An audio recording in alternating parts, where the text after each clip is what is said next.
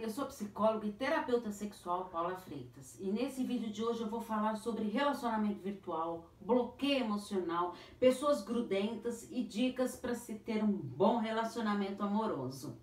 Está passando por dificuldade no seu relacionamento ou você é daquelas pessoas que tem um bloqueio emocional para se relacionar?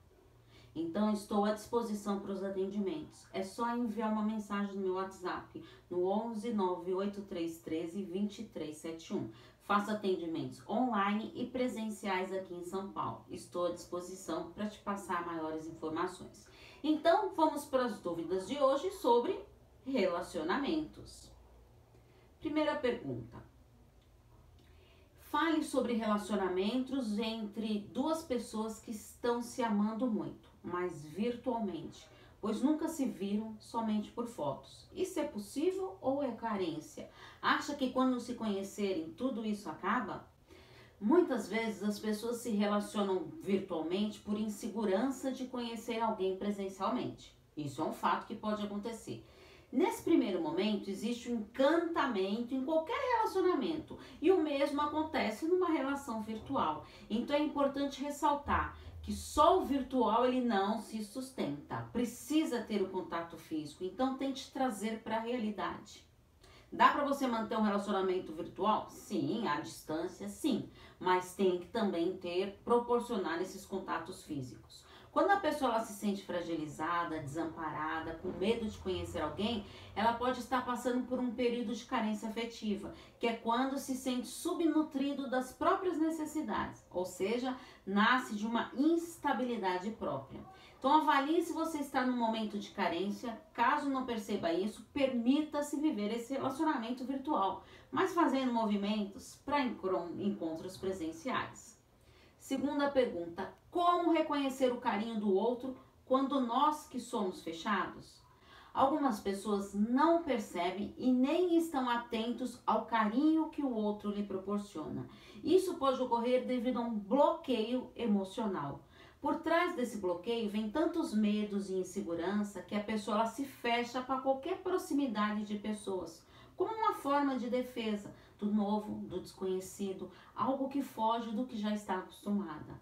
O bloqueio emocional é uma defesa do inconsciente que age para evitar um sofrimento. Existem alguns sinais para você identificar o bloqueio emocional.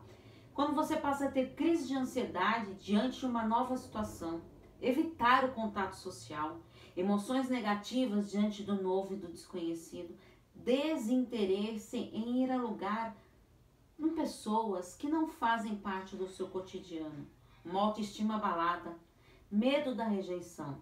Então analise se os sintomas desse bloqueio emocional. Você está passando por isso? Identifique. Terceira pergunta: como encarar o bloqueio emocional? Em casos de bloqueio emocional, será fundamental a psicoterapia para você entender como e quando isso começou. Assim, com essa identificação, inicia-se num processo terapêutico maneiras individuais para solucionar esse bloqueio.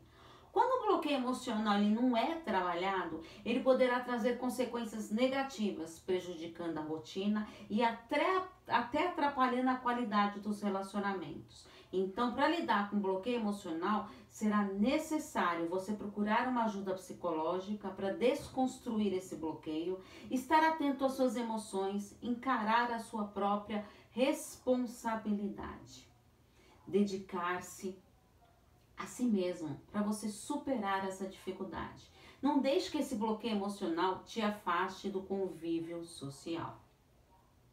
Quarta pergunta: como diferenciar uma pessoa carinhosa de uma pessoa pegajosa, as pessoas pegajosas e grudentas, elas sufocam o parceiro, exigindo atenção e amor, mascarando a sua insegurança e muitas vezes até a sua carência afetiva.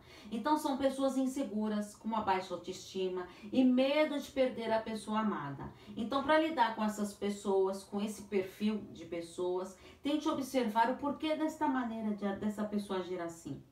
Tenha paciência. Converse com a pessoa, mostre o seu comportamento, mas sem ataques.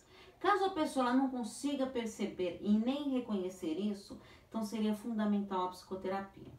Já a pessoa carinhosa, ela não significa que ela é pegajosa ou grudenta, mas a que gosta de dar e de retribuir afeto, sem deixar a sensação de estar sufocando o seu parceiro. Quinta pergunta: como ter um bom relacionamento amoroso? O relacionamento amoroso ele necessita de esforço, de dedicação, compromisso, respeito, logística, reconhecimento, reciprocidade, ou seja, só o amor não sustenta uma relação. Então é necessário ter entrega de ambas as partes. Para ter um relacionamento, fique atento em alguns aspectos. Não idealize o parceiro. Tenha seus momentos individuais. Proponha sempre um diálogo assertivo. Releve, quando for possível, encarando o relacionamento com mais leveza. Seja gentil, reconheça os seus próprios erros, usufrua do bom humor. Faça da sua rotina algo leve e não com tanta rigidez. Surpreenda. Caso esteja difícil, faça terapia individual ou então proponha uma terapia de casal. Está com dificuldade no seu relacionamento? Estou à disposição para os atendimentos. E também quer saber mais, mais conteúdo sobre relacionamentos de casais individuais? Tem muitos vídeos lá no meu canal do YouTube, Paula Freitas Psicóloga. E acompanhe também meus podcasts Relacionamento Psicologia e todos os links das minhas redes sociais estão nos, na descrição dos vídeos do YouTube. Afinal, quem cuida da mente, cuida da vida. Um grande abraço.